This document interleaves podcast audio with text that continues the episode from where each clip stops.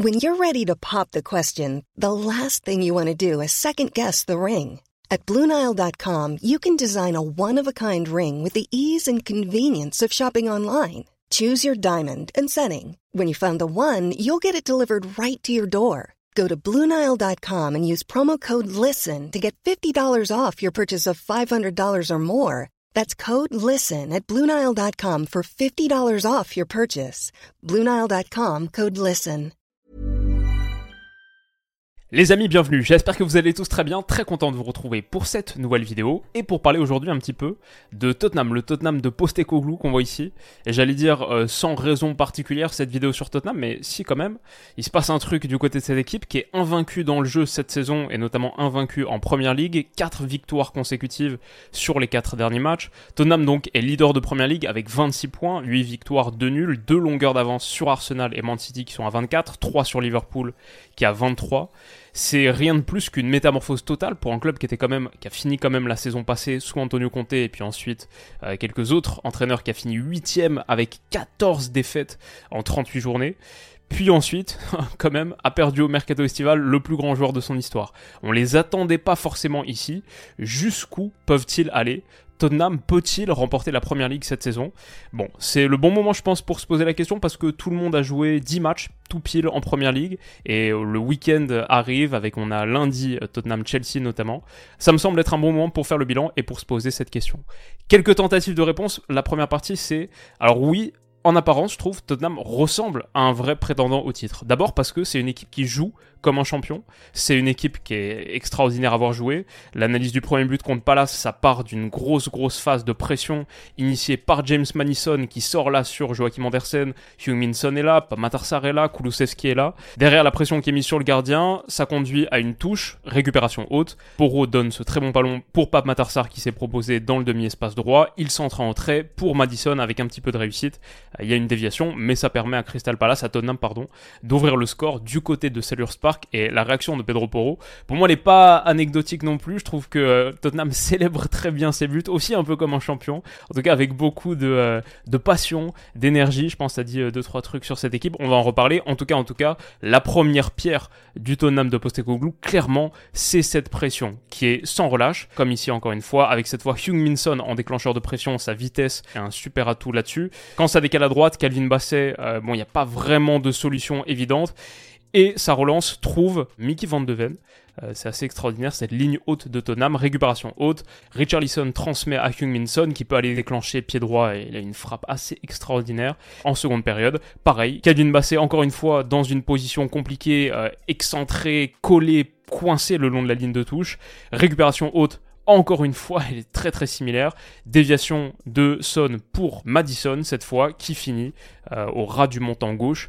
Ça fait 2-0. La célébration des trois Son, Richarlison, Madison et Hugh Minson pour faire le break dans ce match. Et on voit à quel point la ligne était haute. Voilà, la moitié de terrain adverse, c'est là que se passe le match en général. Quand Tottenham réussit à dominer les débats, quand Tottenham réussit à mettre en place son idée du jeu. On voit ici les positions de Mickey Van de Ven, de Christian Romero et de Pedro Porro très très haut à la médiane. Donc ça, c'est une partie du style Postecoglou. L'autre, c'est évidemment ce qui se passe euh, avec ballon sur la phase de relance, et c'est des défenseurs latéraux positionnés de manière assez particulière, très très à l'intérieur. On voit ici Pedro Porro, on l'attendrait plutôt euh, ici. Ben non, il est quasiment sur la même ligne verticale que Romero, son défenseur central droit. C'est pas pour euh, compliquer trop les choses ou pour faire de la tactique un petit peu excessive, mais c'est vraiment une forme qu'on retrouve souvent dans le dispositif de Postecoglou. C'est un peu ce à la relance de avec les deux défenseurs centraux. On peut même partir du gardien, voire 3 ou 1-2.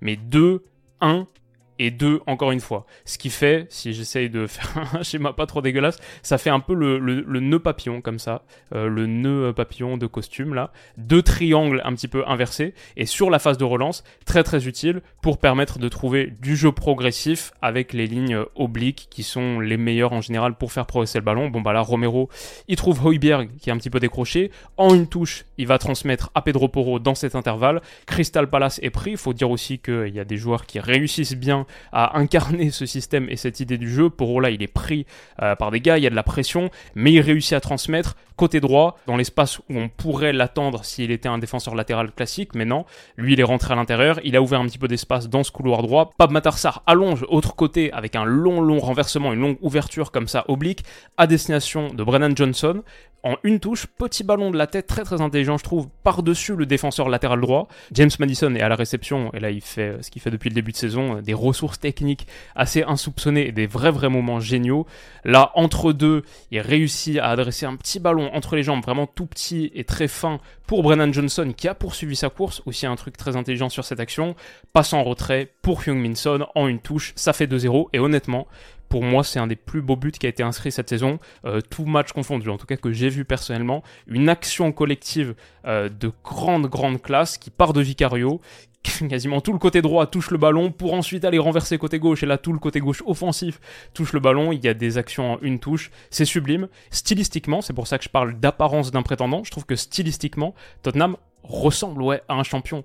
Ils ont ce blueprint ou euh, cette recette quelque part du jeu du champion. Quand on regarde le volume de possession, c'est la troisième équipe, 61,6% de possession, c'est la troisième équipe avec le plus gros volume de possession, mais c'est de la possession extrêmement active. Deuxième en possession progressive, ici avec 267, il n'y a que City qui fait mieux, 272, et première équipe avec le plus gros volume de passes progressives, 571, Arsenal est deuxième avec 505, ensuite c'est Liverpool, c'est City, c'est bien d'être tout en haut de ces indicateurs-là. Et cette verticalité, ce tranchant de Tottenham, il est productif. Quand on regarde le nombre de tirs, là on est sur les tirs de l'équipe, le nombre de tirs par 90 minutes, Tottenham est premier. 17,8 tirs, quasiment 18 tirs par match, c'est énorme. Il n'y a que Liverpool et City qui sont à peu près, et Brighton, qui sont dans les mêmes environs. Arsenal, par exemple, est à 13,8. C'est 4 tirs en moyenne par match de moins que ce que produit actuellement Tottenham. Donc on a tout ce volume offensif, on a toute cette production offensive. Ce que je trouve dingue, pareil, action défensive d'équipe, Tottenham est aussi leader de Première Ligue sur le nombre de dribbleurs taclés. En tacle tout court, ils sont à quatrième, il n'y a que Everton, Palace et les Wolves, mais c'est dingue parce que quand on regarde les équipes avec lesquelles Tottenham est ici, tout en haut, pareil sur le nombre de dribbleurs taclés, derrière c'est Luton, Bournemouth, Everton, les Wolves, ça c'est quatre équipes qui sont dans le dernier tiers de Première Ligue sur le volume de possession, donc c'est normal que son volume de tacle soit très très haut parce qu'ils ont pas souvent le ballon. Mais Tottenham, ils ont beaucoup le ballon, c'est le troisième plus gros volume de possession et c'est le plus grand nombre de dribbleurs taclés. C'est une équipe extrêmement extrêmement agressive qui fait beaucoup beaucoup de bonnes choses, ça ressemble à la manière dont joue un champion. Bon et puis après il y a des choses qui sont un peu plus intangibles, c'est pas des stats, c'est pas vraiment du jeu, c'est comment cette équipe s'entend, je trouve qu'au moment des célébrations, on voit vraiment il y a l'air d'avoir une bonne vibe, euh, des gars qui se kiffent, une bonne ambiance et euh, beaucoup d'amour dans cette équipe, même dans la manière dont ils célèbrent avec les supporters à la fin des matchs, que ce soit en déplacement où là c'est assez courant, mais pareil à la maison pendant de longues longues minutes, ils restent sur la pelouse, ils prennent toute l'atmosphère. Voilà, aujourd'hui à quoi est-ce que ressemble un champion de première ligue ou une très très belle équipe de foot? Bah en vrai c'est un peu ça le schéma, le prototype, c'est une équipe qui presse, c'est une équipe qui relance super bien avec des idées modernes et c'est des gars qui s'entendent bien ensemble en général. Donc euh, ouais, ça fait beaucoup de raisons de penser qu'il y a une vraie, vraie belle équipe. Et Bon, il y a aussi un truc, elle est servie par des individualités qui sont vraiment en train d'évoluer, je trouve, à un niveau phénoménal. James Madison, le premier d'entre eux, euh, il est capable de débloquer des matchs à lui tout seul. Ça, c'était à Luton il y a quelques jours. Est à 10 contre 11, toujours 0-0 à la 52e minute de jeu. Sur un corner joué court, il fait la misère aux défenseurs, l'élimine longue ligne de 6 mètres, passe en retrait. Mickey Van de marque le premier but et le seul but de ce match.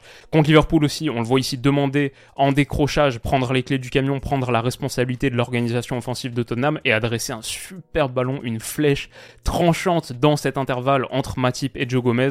Pour Richarlison qui a plus qu'à mettre un ballon assez simple là pour Son qui finit 1-0 et les stats avancées le montrent aussi sans surprise ça c'est du côté de FBRF quand on regarde les stats de James Madison en première ligue bon déjà 10 matchs joués sur 10 possibles les 10 en tant que titulaire. Mais ce qui m'intéresse vraiment c'est les indicateurs de progression qu'on voit ici. Passe progressive il est premier de l'effectif de très très loin, 96, Bissouma deuxième à 64 possession progressive, en quelque sorte les courses progressives, celles qui font progresser le ballon, il est deuxième de l'effectif, et passe progressive reçue, il est troisième. Tout passe par lui, c'est vraiment, je crois, la définition d'un chef d'orchestre. Et ça, c'est son importance au sein de Tottenham, mais au cœur de la première ligue, bah, il est aussi le leader du nombre de passes clés pour l'instant à égalité avec Kieran Trippier. Ça aide quand tu tires les coups de pied arrêtés, rien à dire, mais aussi leader en passe progressive, 96, aussi leader en passe dans la surface de réparation, ces indicateurs se recoupent un peu. Pour moi, la stat la plus impressionnante, les actions menant un tir. En première ligue, James Madison en a 78 Bruno Fernandes, le second, le dauphin, 52. Il a quasiment 50, plus de 50% de plus du deuxième en action menant un tir. Euh, voilà, si on veut signifier son importance. Très bonne stat aussi de Dominique Zoboslai au passage. Mais vraiment, vraiment, son importance est impossible à relativiser. Et son début de saison, voilà, en 10 apparitions, 10 journées de PL pour l'instant, 3 buts, 5 passes sur les stats, on va dire, euh, un petit peu plus euh, classiques, basiques. Si on étend ça sur la durée de toute une saison, ça le fait finir quasiment à 10 buts, 20 passes D. Bah, c'est des stats de Bruynesque, c'est des stats de Player of the Year en première ligue. Il est vraiment en train de faire une campagne, un début de saison type Player Donc on verra ce que ça donnera pour lui, mais ce que fait Madison, extraordinaire.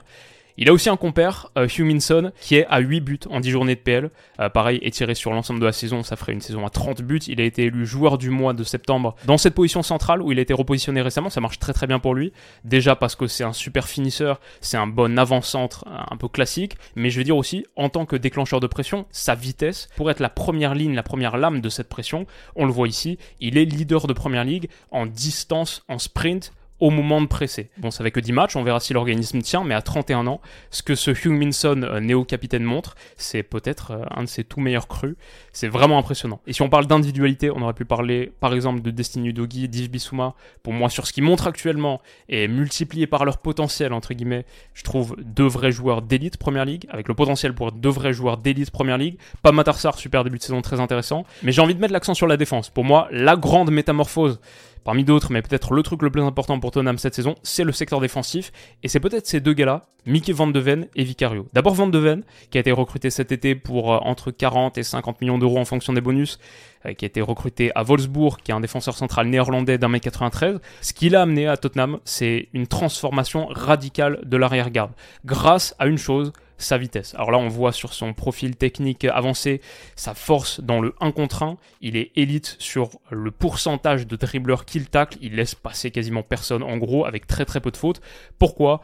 Parce que c'est un joueur extrêmement extrêmement véloce. C'était le défenseur central la saison dernière en Bundesliga le plus rapide du championnat allemand, flashé à quasiment 36 km/h. Ça permet à Tottenham de tenir une ligne haute et de rendre ce système de pression fonctionnel. On le voit ici, sur un moment de contre-attaque de Crystal Palace, où il est le dernier défenseur, mais quasiment à la médiane, sur le reculoir, ça semble une position très très compliquée, mais derrière, il a tellement tellement de puissance, d'explosivité et de longue foulée, avec son mètre 93, ses grandes jambes, qui rattrape sans problème son vis-à-vis, et l'action donne rien. C'est ça qui permet à Tottenham, c'est pour ça qu'il est aussi essentiel, c'est ça qui permet à Tottenham de tenir cette ligne extrêmement haute et de jouer dans la moitié de terrain adverse. D'être aussi agressif à la pression parce que derrière, tu as l'assurance Mickey Van de Ven. On voit sa hitmap, c'était contre Brentford la première journée de Première Ligue. Ça lui permet à lui aussi d'être haut et de réaliser des interceptions, d'être très très agressif dans la moitié de terrain adverse. Donc il y a Mickey Van de Ven et il y a aussi Guglielmo Vicario qui a été recruté pour une vingtaine de millions d'euros du côté d'Empoli. Euh, sa cote était en explosion, il a 27 ans,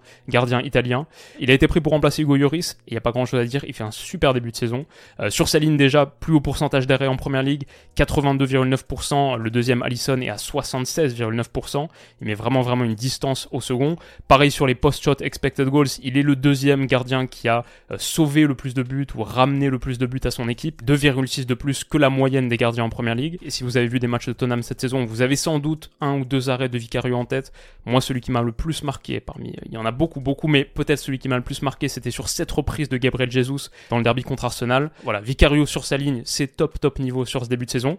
Mais ce qu'il apporte aussi, c'est euh, toutes les qualités d'un gardien moderne et c'est essentiel dans le jeu de Postecoglou. À la relance, il faut quelqu'un qui est sûr avec ses pieds et qui a pas peur de la pression adverse. C'est le cas. Et ouais, c'est vrai, ça fait beaucoup de stats, mais il y a aussi un autre truc qui saute aux yeux quand on regarde son radar. C'est pas que euh, le pourcentage d'arrêt qui est 97e centile en première ligue, mais c'est aussi les actions défensives en dehors de la surface. Il est ce vrai gardien libéraux. Il est euh, top 20% et pareil sur la distance moyenne de ses actions défensives. Et c'est hyper important parce qu'on parlait tout à l'heure de la protection, l'assurance qu'apporte Van de Ven pour couvrir la profondeur et donc permettre à Tottenham d'être hyper haut parce que au pire derrière t'as la vitesse de Van de Ven mais t'as aussi les sorties de Vicario qui peuvent combler euh, ce grand grand espace derrière et ça permet de faciliter un système où tu presses très très haut. Ça c'était à quoi ressemblait Tottenham en 2022-2023 la saison dernière. Les zones rouges en gros c'est là où Tottenham avait moins le ballon que son adversaire. Les zones bleues c'est là où ils ont plus le ballon que leur adversaire. Et gris, c'est à peu près égal. Ça, c'était Tottenham en 2022-2023, et ça, c'est le Tottenham 2023-2024. Voilà, c'est assez simple finalement le foot, en défendant beaucoup plus haut, euh, de manière beaucoup plus cohérente, avec des meilleurs joueurs et beaucoup mieux utilisés. Tottenham est passé, l'année dernière, ils étaient la 15e défense de Première Ligue avec 63 buts encaissés, à aujourd'hui, pour l'instant, la troisième meilleure défense avec 9 buts seulement, une des 4 seules équipes de PL avec City, Arsenal et Liverpool qui en ont encaissé moins de 10 au cœur du marasme qui était Tottenham depuis quelques saisons, c'était vraiment ça le gros problème. C'était une défense faible qui prenait vague après vague. Aujourd'hui, ils se sont vraiment, vraiment solidifiés, mais avec un système extrêmement protagoniste. Puis après, si on va ajouter quelques autres arguments, euh, Bentancourt va revenir, qui était absent des terrains depuis un long, long moment. Il a fait sa première apparition quelques minutes en fin de match contre Crystal Palace l'autre jour. Il va revenir, ça va être une grosse addition. Bon, Tottenham joue pas de Coupe d'Europe et a été éliminé de la Carabao Cup aussi. Donc, c'est pas mal pour une équipe qui cherche à affiner sa manière de jouer, qui arrive avec de gros gros principes et une grosse ambition collective. Ils vont avoir beaucoup beaucoup de temps pour mettre en place sur le terrain d'entraînement les idées de Postecoglou. Un match par semaine, quasiment jusqu'à la fin de saison. Les mardis, les mercredis, les jeudis, tout le temps libre, ça va les aider. Aussi, je trouve qu'il y a certains matchs qui ressemblent un peu à des victoires de champions, c'est victoires sans être brillants, 1-0, euh, un but d'écart comme sur les dernières rencontres. Ça c'était contre Luton avec ce but de Mickey Van de Ven. Il gagne aussi des matchs avec beaucoup de réussite contre Liverpool là, le contre son camp de Matip à la toute toute dernière seconde. Et puis bien sûr ce scandale autour du but de Luis Diaz refusé par la VAR alors qu'il était évidemment valide. Euh, Tottenham se retrouve souvent du bon côté de la pièce. Enfin, il y a un truc, c'est peut-être un peu anecdotique, mais quand je regarde le nombre de penalties, parfois j'aime bien regarder cette stat, nombre de penalties obtenus par Tottenham cette saison, zéro. Absolument aucun penalty. Donc sur leurs 19 buts, ce qui n'est pas la meilleure attaque de Premier League, ça doit être la sixième, un truc comme ça, sur le nombre de buts marqués. 19 euh, vrais buts entre guillemets. Par exemple, Arsenal qui a marqué 22 buts, il y a 6 penalties dans l'eau. Alors un penalty ça compte autant que les autres et ça se provoque. Je dirais pas que Tottenham pourtant manque de tranchant dans la zone de vérité ou de qualité de percussion, d'élimination.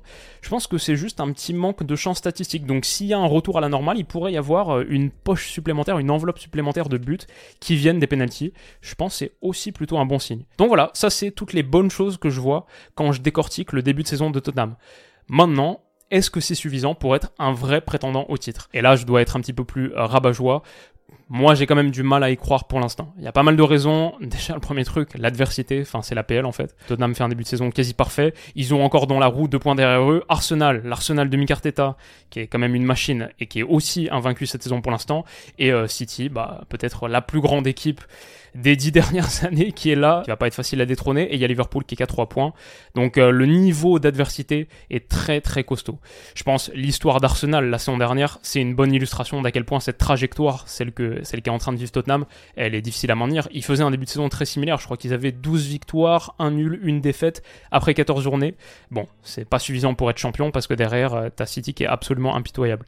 Et je pense que le titre va jouer à un très très haut niveau de points cette saison. Ça, c'est un petit prono comme ça, euh, early prediction mais quand je vois la deuxième partie de tableau de PL, euh, du 13e au 20e à peu près, quand je vois les relégables, par exemple, Luton qui a que 5 points, Burnley 4, Sheffield United 1, il y a beaucoup beaucoup de points qui vont aller vers la première partie de tableau, et je pense vers ce top 4 slash top 6, top 7. Quand je vois que Arsenal et City, par exemple, ont 24 points, et qu'on a joué 10 journées, donc si je multiplie pour arriver jusqu'à 38 journées x 3,8, 24 x 3,8, ça donne 91,2. Ma prédiction là, c'est que le champion aura plus de 92 points et peut-être autour de 95 voire un peu plus. Ça me semble même pas être une prédiction très difficile à faire. Bah, le problème pour Tottenham, c'est que leur max historique, c'est 86. Ils ont jamais fait plus que 86. C'est même la seule saison de leur histoire à plus de 80. Tout le reste, c'est inférieur. Parfois même nettement inférieur. Les dernières saisons, 59, 62, 71, 60. Et là, on voudrait une saison à potentiellement 92-95 points. Un autre truc aussi, c'est que Tottenham joue stylistiquement comme un champion, mais ils n'ont pas l'effectif d'un champion. Ils ont un très très beau 11, mais c'est toujours les mêmes qui jouent. Ça, c'est le 11. Vicario, Udogi, Van de Ven, Romero, Porro, Bissouma, Sarr, Kulusevski, Madison, Richarlison, Son. Ça, c'est le 11 de Tottenham. Regardez leur nombre de titularisations. C'est quasiment tout le temps, tout le temps les mêmes reconduits. Quand on regarde l'autre partie de l'effectif, le banc, max de titularisation pour Manor Solomon. Tous les autres, c'est une ou moins. Pas beaucoup de minutes à se partager pour des Emerson, Skip, Ben Davies. Jouer comme un champion, c'est une chose. Euh, le faire pendant 38 journées, ça demande, et quand on voit Man City, ça demande 15-16 joueurs de qualité quasiment équivalente pour faire les rotations que tu as besoin de faire. Le banc de Tottenham est un peu trop léger.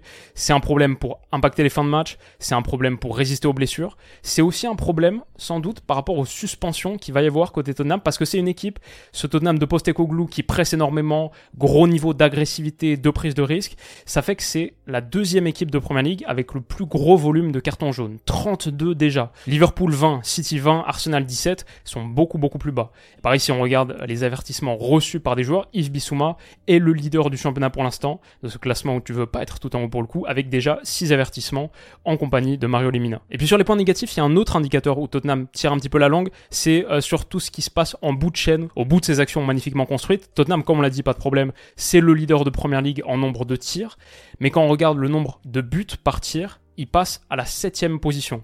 il marque un but tous les 10 tirs à peu près, tous les 9 tirs. Newcastle, c'est quasiment un but tous les 6 euh, tirs. Brighton, Aston Villa, City, tous sont au-dessus de Tottenham par rapport à ça. Et sur le nombre de buts par tir cadré, il rétrograde à la 9 place. Donc il y a un petit manque de qualité à la finition. Et je pense que euh, Hugh Minson, c'est très très bien, il fait un super départ comme on en a parlé, mais Richarlison, c'est un problème. Richarlison, il n'est pas au niveau d'un attaquant Première Ligue d'une équipe qui veut être championne d'Angleterre. Je vais dire aussi un truc, en janvier, on a la Coupe d'Afrique des Nations, on le sait, et c'est un vrai problème pour Tottenham, qui va perdre Bissouma, malien, et Sar, sénégalais. Mais on en parle un peu moins, pourtant, exactement en même temps que la Coupe d'Afrique des Nations, il y a aussi la Coupe d'Asie. Et quand tu perds Bissouma Sar, mais aussi, aussi Hugh Minson, ça commence à faire beaucoup. Voilà, comme on a dit, l'effectif est léger, ça fait que 10 matchs, toutes les raisons d'être un petit peu moins optimiste, là je suis en train de les dérouler, ça fait que 10 matchs, un quart du chemin, contre des adversaires pas forcément extraordinaires, même si Arsenal, Liverpool, ok ça c'était de belles performances, euh, sinon Bournemouth, Burnley, Sheffield United, Fulham, Crystal Palace, Luton, je pense le niveau d'adversité moyen qu'a rencontré euh, Tottenham sur les 10 premières journées, il est inférieur à ce qu'ont rencontré peut-être d'autres équipes, comme euh, City, Liverpool. Peuvent-ils être champions? Ce Tottenham-là peut-il être champion? Bah Peut-il Ouais. Peut-il, comme Arsenal le pouvait la saison dernière, je pense que c'est rien d'absolument impossible. Vont-ils pour moi, non. Je mets City, Arsenal nettement plus probable et Liverpool à peu près au même niveau que Tottenham, peut-être même encore un peu plus probable. Sans doute Tottenham est quatrième. Et c'est ce que les bookmakers pensent. En tout cas, le titre de Tottenham est coté à 11. Ce qui doit quand même tempérer quelques ardeurs. City à 1,65. Est-ce que mon avis pourrait changer? Ouais, en fonction de ces choses-là qui sont pour moi à surveiller. La première, c'est ce déplacement de Tottenham dans pile un mois à l'Etihad. 3 décembre, 17h30, Man City, Tottenham. Et Tottenham aura eu quelques matchs compliqués avant. Il y a Chelsea ce week-end, là, lundi soir. Il y a Aston Villa aussi qui va pas être facile. Mais ce déplacement-là, dans pile un mois à l'Etihad, ouais, c'est le gros rendez-vous. Si Tottenham l'emporte là, ce serait un message très très clair et on est obligé de les prendre au sérieux. Donc, un succès là, ça peut commencer à me faire changer d'avis. Des renforts au mercato hivernal aussi, ça pourrait être un pas de plus dans cette idée. Les clubs de première ligue peuvent frapper gros mercato hivernal, on le sait. Euh, Tottenham a dépensé cet été 175 millions d'euros, répartis sur Brennan Johnson 55, Madison, Vicario, Veliz, qu'on n'a pas vu trop jouer pour l'instant, qui est un peu euh, un gars pour le futur, et Mickey Van de Ven. Mais Kane, c'était quasiment 100 millions d'euros de vente. Winks, Davinson Sanchez, voilà, euh, Tottenham a acheté pour à peu près 175, mais a vendu pour environ 115. Ils ont peut-être de la marge encore pour faire une acquisition, et s'ils sont bien positionnés, il y aura de la pression pour que Levy sorte son chéquier et peut-être renforce cet effectif pour le court terme, pour les 6 mois de la saison qui reste. Il y a le retour de Bentancourt, comme on en a parlé. S'il revient à un très très haut niveau, et dans la perspective de la perte de Bissouma et Sarr à la canne, si on voit un très gros Bentancourt, ça pourrait être une bonne chose. Mais il y a aussi ce que montre euh, Brennan Johnson pour l'instant. Match après match, je vois de la croissance. Donc euh, si sa trajectoire se poursuit, ça pourrait être un point en plus. Lui, euh, l'un des quatre Son, il y a Son bien sûr, mais Madison, Richarlison, Johnson. Brennan Johnson à surveiller donc. Je vais dire aussi, si Tottenham reste dans la course jusqu'à la fin, jusqu'au moment où il était Arsenal la saison dernière par exemple, euh, il y aurait un dénouement extraordinaire parce qu'il joue J33, il se déplace à St James Park pour jouer Newcastle, J34 accueil de Man City, J35 North London Derby à la maison et J36 déplacement à Anfield. Ces quatre matchs-là, en plus, vu là où tu te déplaces sur les deux déplacements, je pense que c'est les quatre matchs les plus difficiles que tu peux avoir d'affilée en Première Ligue. Je ne crois pas que ce soit possible de faire pire. Donc euh, si Tottenham est encore en course jusqu'à la fin, on aura tous un œil sur cette période euh, absolument, absolument dantesque, mais qui pourrait être passionnante. Bon, on a parlé du titre, la réalité, pour conclure la vidéo, je pense, c'est pas le plus important. On a à Tottenham une super équipe, qui joue un super foot. Ça déjà, c'est des raisons d'être heureux. On a une équipe qui sera peut-être pas championne, mais qui a de très belles chances de jouer la Ligue des Champions l'année prochaine. Aucune équipe dans l'histoire de la Première Ligue, avec 26 points après 10 journées, n'a fini en dessous des 4 premières places. Et la cinquième place va sûrement aussi être qualificative pour la Champions. Voir tout ça, l'année du départ d'Harry Kane, un gars qui a quand même apporté 43% des buts de Tottenham la saison passée, si on regarde même pas les passes décisives, juste le nombre de buts, euh, qui l'aurait cru? Le simple fait d'être là, avec un entraîneur qui est un bâtisseur, avec une philosophie de jeu positive et attrayante, kiffante pour les supporters, avec des recrues qui marchent et qui marchent fort, avec un nouveau stade qui se remplit enfin de beaux jeux, euh, de grands souvenirs, de beaux moments, et qui entame son petit chemin vers le rang, le rang très difficile à atteindre, de forteresse imprenable. Peut-être qu'un jour ce nouveau White Hart Lane y sera. Et avec une équipe qui est très très jeune, la quatrième équipe la plus jeune de Première Ligue, 25,3 ans de moyenne d'âge. Une équipe jeune qui est au début du règne d'un nouvel entraîneur qui va avoir encore plusieurs fenêtres de transfert à disposition pour modeler son équipe. Il y a de l'espoir à Tottenham, et pour l'instant, c'est le plus important. Bon les amis, c'est la fin de cette euh, longue longue analyse, il y avait beaucoup de choses à dire. Tottenham très très kiffant cette saison et c'est plaisir, une équipe qui joue un superbe foot. On se régale devant leur match et j'espère que ça va continuer pendant un moment. J'espère que ça vous a plu. Si c'est le cas, n'hésitez pas à mettre un petit pouce bleu, un mot sympa dans les commentaires, ça fait toujours plaisir. On se retrouve très très vite pour la prochaine. D'ici là, je vous souhaite de passer une excellente journée, un bon week-end et j'envoie un très très gros message de force à mon papa qui vit un moment euh, pas facile en ce moment. Et euh, voilà, je l'aime hyper fort, je sais qu'il regarde toutes les vidéos donc un gros message pour lui. Et euh, on se retrouve très très vite pour la suite. Prenez soin de vous les potes, à bientôt. Bisous.